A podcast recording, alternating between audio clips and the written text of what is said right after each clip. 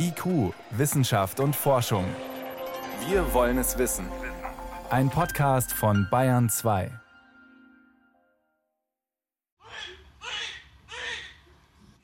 Das erste Schreien eines gesunden Neugeborenen. Nichts klingt schöner für die Eltern nach den Strapazen einer langen Geburt. So ungefähr schreit auch Oliver, als er am 16. April 1982 im Universitätsklinikum Erlangen zur Welt kommt. Und dass wir gleich auf Anhieb das erste Ehepaar sind, bei dem es geklappt hat, also das hätten wir uns nie träumen lassen. Nicht nur für Olivers Eltern ist diese Geburt ein glücklicher Moment, auch für die Ärzte, die die Schwangerschaft erst ermöglicht haben.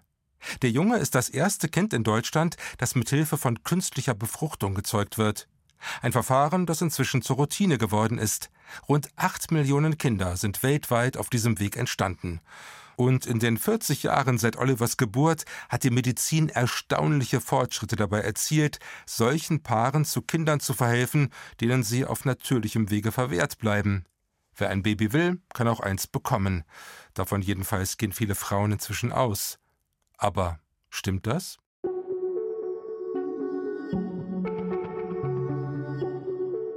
Unerfüllter Kinderwunsch. Chancen und Risiken der Reproduktionsmedizin. Eine Sendung von Oliver Buschek. In der Universitätsklinik Erlangen wurde gestern das erste Retortenbaby der Bundesrepublik geboren. Die Mediziner rechnen damit, dass es bis zum Jahresende etwa 100 Retortenbabys geben wird. Retortenbaby. Nicht nur die Tagesschau hat vor 40 Jahren diesen Begriff benutzt Heute ist er längst aus der Mode gekommen. Er sollte damals wohl das Fremdartige, das Unnatürliche des Vorgangs betonen. Die Eizelle wird nicht im Leib der Mutter befruchtet, sondern im Labor. In der Petrischale finden Samen und Ei unter optimierten Bedingungen zueinander. Das schließt viele Fehlerquellen aus, die sonst die Entstehung eines Embryos behindern können. Schon vier Jahre vor Oliver war in England Louise Brown geboren worden als erstes Kind überhaupt, das durch künstliche Befruchtung gezeugt worden war. Heute entstehen auf diese Weise allein in Deutschland jährlich über 100.000 Kinder. Es ist mittlerweile angekommen, dass die assistierte Fortpflanzung eigentlich was sehr Natürliches ist, dass man nur einige Dinge, die womöglich nicht klappen, quasi optimieren kann. Und dass das jetzt nichts Schrilles ist oder völlig Künstliches oder ich mag auch den Begriff künstliche Befruchtung gar nicht, dass das nicht alles im Körper der Frau ist, sondern dass die ersten paar Tage in unseren Inkubatoren stattfindet, ist sicher eine Besonderheit. Aber anschließend ist die Schwangerschaft im Prinzip eine ganz normale Schwangerschaft. Und die Kinder sind ganz normale Kinder, es sind gesunde Kinder, es sind glückliche Paare sagt Professor Christian Thaler, Leiter des Kinderwunschzentrums am Klinikum der Münchner Ludwig-Maximilians-Universität. Er weiß natürlich auch um die Belastungen, die für die Frauen mit dieser Behandlung einhergehen können.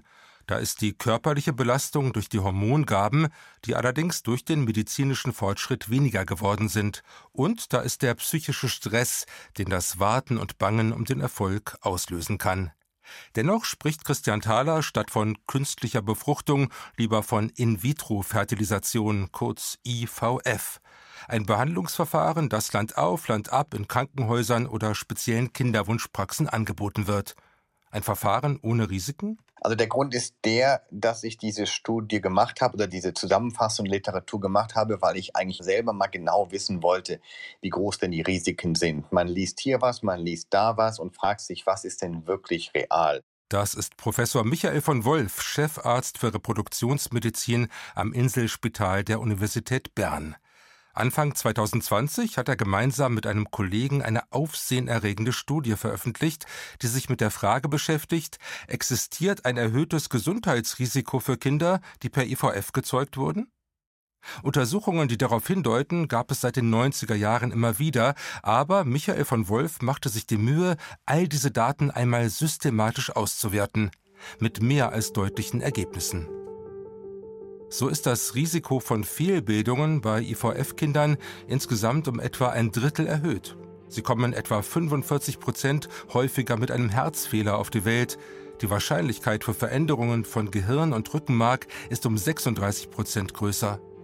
Hinzu kommt, nach einer künstlichen Befruchtung werden die Kinder fast doppelt so häufig zu früh geboren. Ähnlich liegt die Wahrscheinlichkeit für Untergewicht nach der Geburt. Nur, woher kommen diese Auffälligkeiten? Das ist bis heute ungeklärt. Michael von Wolf sieht verschiedene Möglichkeiten. Es gibt eigentlich zwei Faktoren, die eine Rolle spielen dürften. Es ist entweder die Therapie als solche, die künstliche Befruchtung, die das Risiko erhöht als auch die Eltern, dass die Eltern irgendetwas in sich tragen, warum sie ja nicht schwanger werden, das dann durch die künstliche Befruchtung weitergegeben wird. Das heißt, es kann also ein, ein Technikfaktor sein und es kann ein Faktor sein seitens der Gene, seitens der Eltern, der an die Nachkommen weitergegeben wird. Und beides spielt wahrscheinlich eine Rolle. Eine Rolle spielt womöglich auch das Nährmedium in der Petrischale. Es beeinflusst Studien zufolge die Wachstumsgeschwindigkeit und das Gewicht des Kindes. Doch die Zusammensetzung dieser Rezepturen wird von den Herstellern bis heute geheim gehalten. Michael von Wolf findet das bedenklich, so könne kein Arzt wissen, welchen Einflüssen er die Kinder aussetzt. Und der Medizinethiker Professor Urban Wiesing von der Universität Tübingen kritisiert, die Untersuchung von Risiken bei IVF sei lange Zeit zu kurz gekommen. Wenn man ein neues Medikament auf den Markt gibt, dann heißt das zunächst einmal, man muss das in Studien untersuchen. Und dann muss man eben eine Lizenz beantragen, dass man das auf den Markt bringen kann. Und dann geht es auf den Markt. Erinnern Sie sich daran, wie das jetzt bei den Impfungen war, den Corona-Impfungen. Hier in der In-vitro-Fertilisation ist genau dieses Verfahren nicht gewährleistet. Die Maßnahmen werden zunächst einmal genutzt, sie werden weltweit verbreitet und dann, Jahre später, kommt irgendjemand auf den Gedanken und denkt, na, gucken wir doch mal, wie sieht es denn mit den Ergebnissen aus, mit den Wirkungen und den unerwünschten Wirkungen. Besonders deutlich, sagt Urban Wiesing, könne man das an der sogenannten ICSI-Therapie sehen. Die Abkürzung steht für intrazytoplasmatische Spermieninjektion. Bei dieser IVF-Variante findet das Spermium in der Petrischale nicht von selbst den Weg in die Eizelle, sondern es wird mit einer feinen Nadel injiziert. Das ist eine besondere Verfahrensweise der In-vitro-Fertilisation, die insbesondere dann angewendet werden soll, wenn zu wenig männliche Spermien vorhanden sind. Diese ICSI-Methode wurde Anfang der 90er Jahre verbreitet, erfunden und es dauerte zehn Jahre, bis man erst die Studien konzipiert hat, die überhaupt in der Lage gewesen wären, eine Häufung von Fehlbildungen oder anderen Komplikationen herauszufinden. Und das ist höchst bedenklich. Die Daten, die derzeit vorliegen, wie sie etwa Michael von Wolf zusammengetragen hat, geben allerdings dennoch keinen Anlass zur Alarmstimmung. Eine um 33 Prozent erhöhte Zahl von Fehlbildungen klingt zwar zunächst einmal nach viel, Absolut gesehen erhöht sich das Risiko pro Schwangerschaft damit aber nur von 4,6 auf 6,1 Prozent.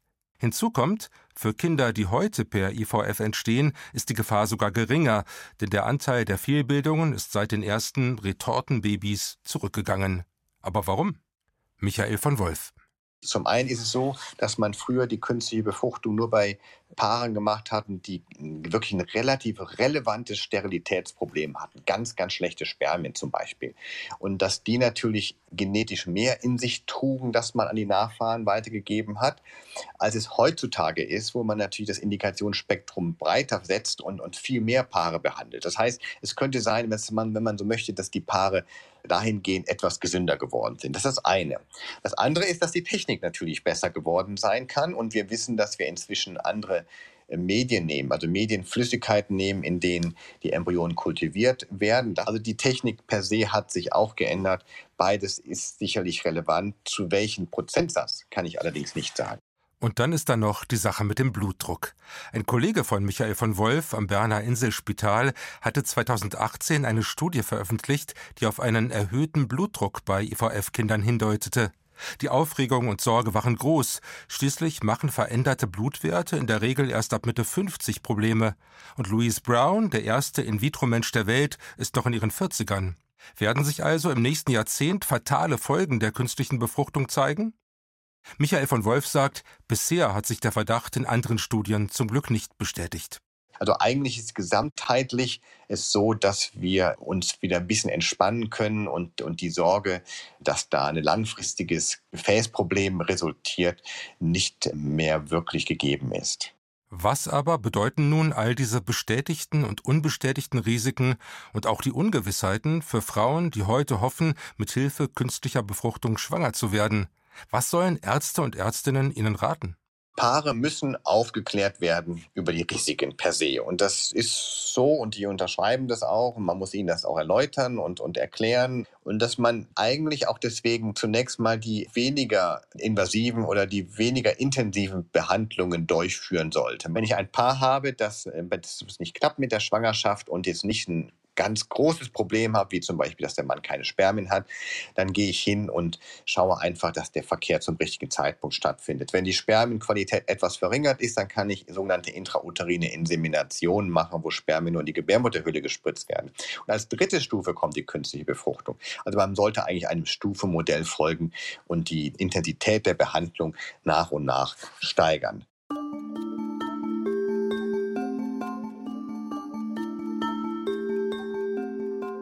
Zu den Risiken, die mit einer künstlichen Befruchtung verbunden sind, gehört auch eines mit politischen Ursachen. Aus dem deutschen Embryonenschutzgesetz von 1990 lässt sich nämlich ableiten, wie Ärztinnen und Ärzte beim IVF-Verfahren im Labor vorgehen müssen, erklärt Michael von Wolf vom Inselspital Bern. Dann hat man einen Tag nach der Einzelentnahme sogenannte befruchtete Eizellen, wir nennen sie auch Zygoten. Und zu dem Zeitpunkt muss entschieden werden, wie viele von diesen Zygoten in Kultur belassen werden, um sie später zu transferieren. Alle, die nicht in Kultur belassen werden, im Labor belassen werden, werden eingefroren.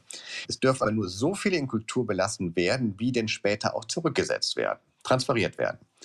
Der Grund ist einfach der, dass man dann keine Embryonen sozusagen auf Vorrat produziert und einfriert und somit also auch keine Tanks hat, in denen Embryonen, die so drei, vier, fünf Tage alt sind, lagert. Weil man sagt, das ist ja ein Embryonenschutzgesetz in Deutschland und man möchte nicht, dass halt zu viel Embryonen entstehen. Und eine Eizelle, die gerade mal einen Tag alt ist, ist noch kein Embryo. Das heißt, es ist eigentlich ein Embryonenvermeidungsgesetz. Es sollen also nur Embryonen entstehen, aus denen sich menschliches Leben entwickelt, schreibt das Embryonenschutzgesetz vor.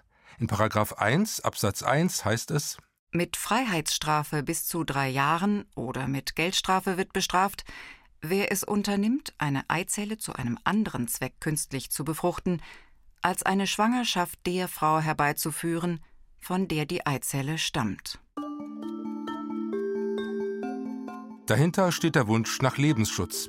In der Praxis aber führt diese Regelung dazu, dass den Frauen gleich mehrere Embryos auf einmal eingesetzt werden, weil man der befruchteten Eizelle nicht ansehen kann, ob sie tatsächlich zu einer Schwangerschaft führt, ob also aus ihr auch wirklich ein Kind erwächst. Würde man nur eine befruchtete Eizelle im Nährmedium heranreifen lassen, dann einen Zyklus abwarten, wie sich der Embryo entwickelt und im Falle eines Fehlschlags einen nächsten Versuch starten, das Verfahren würde noch aufwendiger, langwieriger und für die Frau seelisch und finanziell noch belastender.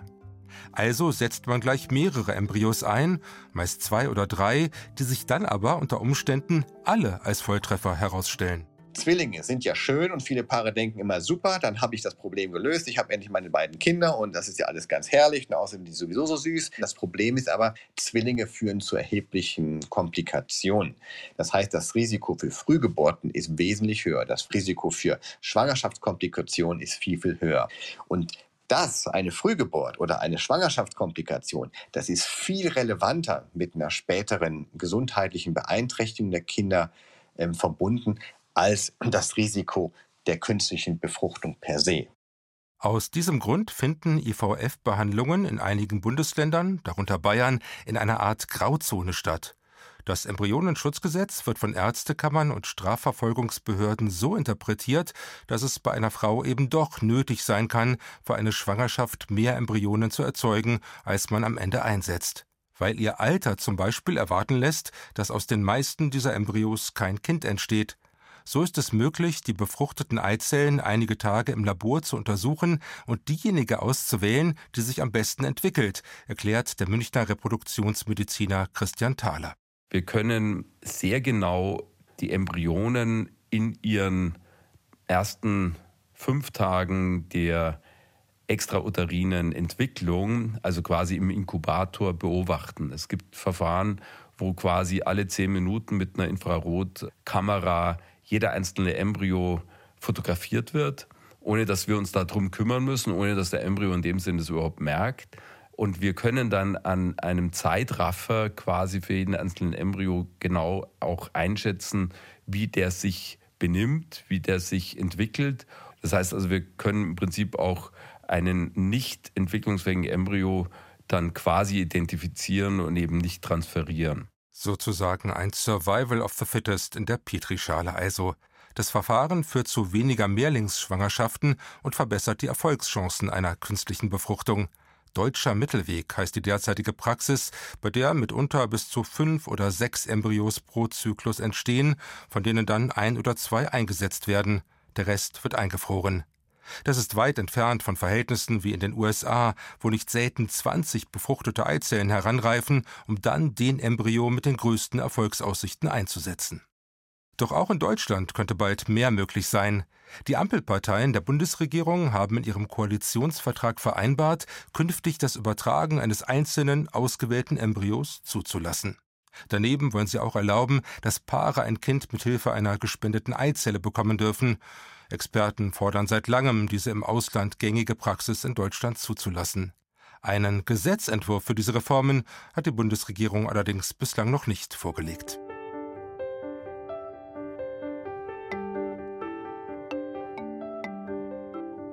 Wenn es irgendetwas auf der Welt gibt, was sehr, sehr stark ausgeprägt ist beim Menschen, wahrscheinlich hat die Menschheit deswegen überlebt, ist es eben der Kinderwunsch.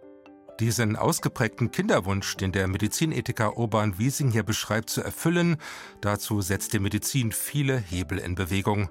Dabei geht es nicht immer nur darum, Samen und Eizellen zusammenzuführen. Nein, manchmal braucht es auch chirurgische Eingriffe, um einer Frau zum Kind zu verhelfen. Ein besonders spektakuläres Verfahren hat Sarah Brucker entwickelt. Sie ist Professorin für Frauengesundheit an der Universität Tübingen und hat sich mit Patientinnen beschäftigt, die mit einer seltenen Fehlbildung im Genitalbereich zur Welt kommen, dem Meyer-Rokitansky-Küster-Hauser-Syndrom, kurz MRKHS. Die Mädchen haben eine Vulva, Schamlippen, Klitoris und auch eine Art Jungfernhäutchen. Doch die Vagina ist nicht ausgebildet, sondern bloß eine Mulde. Die Gebärmutter fehlt völlig. Die Erstdiagnose dieses Syndroms erfolgt normalerweise in der Pubertät. Und dann müssen wir diesen jungen Mädchen sagen, sie können keine Kinder kriegen, weil sie keine Gebärmutter haben. Sie haben normale Eierstöcke. Das heißt, sie sind theoretisch fruchtbar, aber können eben keine eigenen Kinder austragen, weil ihnen eben die Gebärmutter fehlt. Doch auch hier kann die Medizin helfen, zumindest in einigen Fällen.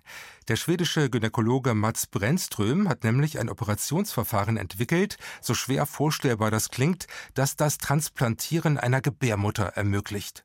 Es wird also der Uterus einer Spenderin eingesetzt. 2014 gelingt dies zum ersten Mal. Zwei Jahre später führt dann Sarah Brucker, die mit Brennström eng zusammenarbeitet, die erste derartige Operation in Deutschland durch ein aufwendiges Unterfangen. Weil wir natürlich nicht nur die Gebärmutter, sondern vor allem die Gefäße, die die Gebärmutter versorgen, feinst präparieren müssen und rausnehmen müssen, damit wir die wieder bei der Empfängerin anschließen können. Das heißt, die Operation, die Entnahme der Gebärmutter dauert gerne mal zehn Stunden. Das Einsetzen geht sehr viel schneller, das dauert so drei bis vier Stunden ungefähr. Aber allein die Entnahme dauert eben sehr, sehr lange, weil wir sehr, sehr sorgfältig und in sehr, sehr kleinen Schritten präparieren müssen. Nicht jede MRKHS-Patientin kommt für den Eingriff in Frage. In vielen Fällen fehlt es an einer geeigneten Spenderin für die Gebärmutter. Sarah Brucker hat schon über 200 Anfragen ablehnen müssen. Doch in den Fällen, in denen die Transplantation stattfinden kann, wird sie zum Erfolg. Inzwischen haben wir vier Frauen zu einer Gebärmutter verholfen und alle vier Frauen haben ihr eigenes Kind auf die Welt gebracht. Doch ist ein solcher Eingriff gerechtfertigt? Dürfen Ärzte einer Patientin, wie auch ihrer Spenderin, das Risiko einer viele Stunden dauernden Operation aufbürden? Normalerweise werden Organtransplantationen durchgeführt, um Leben zu retten. Hier dagegen geht es darum, einen Herzenswunsch zu erfüllen. Angesichts der Fülle von offenen Fragen zog Sarah Brucker den Medizinethiker Urban Wiesing zu Rate. Wie kann man das Risiko reduzieren? Und natürlich die Frage, ist es gerechtfertigt, dass eine Mutter ihre Gebärmutter spendet, kann es sein, dass die unter Druck steht. Das sind aber alles eben dann Detailfragen, für die man Regelungen finden kann.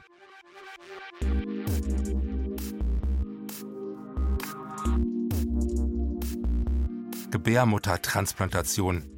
Klar, ein Sonderfall für eine kleine Gruppe von Patientinnen, aber eben doch ein Verfahren, das zeigt, selbst in scheinbar aussichtslosen Fällen kann die Medizin offenbar noch etwas tun, um Frauen, Paaren zu Nachwuchs zu verhelfen. Der Weg zum Kind erschien noch nie so machbar wie heute. Doch bei allen Fortschritten, Erfolgsgarantien gibt es nicht. Eine künstliche Befruchtung etwa ist keine Blinddarmoperation, sagt der Reproduktionsmediziner Christian Thaler. Also ein vernünftiger Chirurg, der einen Blinddarm rausnimmt, geht davon aus, dass der Blinddarm nachher draußen ist.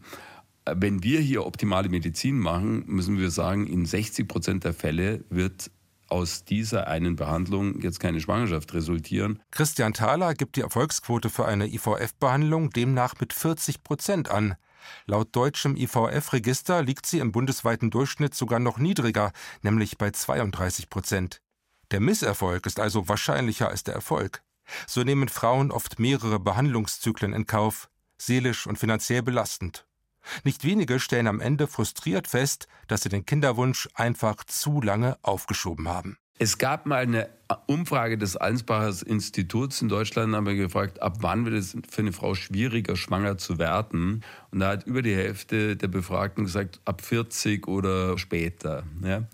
Und da ist, glaube ich, tatsächlich so ein Gefühl, ja, so im schlimmsten Fall kann ich ja immer noch ins Kinderwunschzentrum gehen, die werden es dann schon richten. Ja?